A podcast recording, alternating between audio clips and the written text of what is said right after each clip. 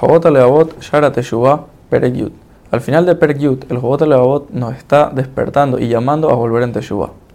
Otra de las razones de que la persona debería volver en Teshuvah, dice el Jobot Leavot, es porque una persona nunca sabe cuándo se va de este mundo. Y por eso, él no debería decir que él más tarde va a volver en Teshuvah, ya que uno nunca sabe cuándo se va. Dice el Jobot Leavot de que si nosotros sabríamos o vendría un profeta y nos dice de que dentro de un grupo de personas habría una persona que seguro va a fallecer este mes. Seguro que todos iríamos y haríamos teshuva, ya que uno nunca sabe si es él. Entonces dice el Leabot, claro que nosotros tendremos que volver, tenemos que volver en teshuva ahora, ya que si nos ponemos a pensar cuánta gente en el lugar donde nosotros vivimos se va cada mes, se va de este mundo cada mes.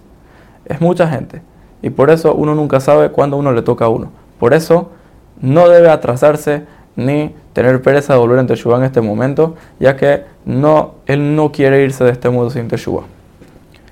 Otra cosa es de que Hashem castiga a la persona de que él sabe en su mente de que él tiene que volver en Teshuvah y aún así no lo hace. Otra cosa que hace que Hashem, o sea, que, que, obliga a la persona a volver en Teshuvah en este momento, es de que Hashem, Hashem mismo nos enseñó cómo volver en Teshuvah. Y no nada más eso, Él nos empuja todo el tiempo a volver en Teshuvah, como está escrito en varios Pesukim. Por último, una persona tiene que saber de que su Neshama es lo más preciado que la persona tiene en este mundo.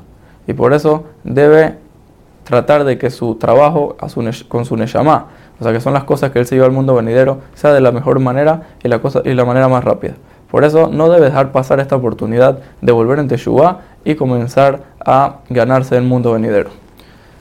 También nos comenta el Jobot Levavot de que también una persona que pasó la gran mayoría de sus días nunca debe decir que él ya no vale la pena que vuelva en Teshuvah.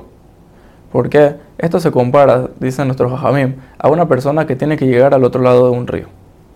Esta persona ahorra muchísimas monedas y se acerca a la orilla del río. Y él piensa de que la manera de poder pasar este río es tirando todas las monedas al río para taparlo y poder pasar caminando. Agarra todas sus monedas, las tira en el agua y de repente se da cuenta de que el agua sigue corriendo y todas sus monedas se comienzan a ir. En este momento la persona no sabe qué hacer, pero se da cuenta que todavía tiene una moneda.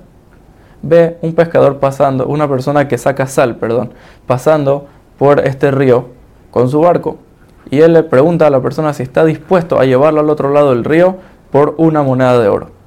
Esta persona aceptó y lo llevó hasta el otro lado del río. Esta, la persona que, acumuló todas estas monedas no está triste, ya que todo su propósito de, estas monedas era llegar al otro lado y él al final lo terminó logrando. Dice el Jobot de la Bot que lo mismo con la Teshuvah. Una persona tiene muchas monedas en este mundo, tiene muchos días, muchas horas, muchos segundos, y la persona tiene que aprovecharlos cada vez para poder llegar al otro lado del río.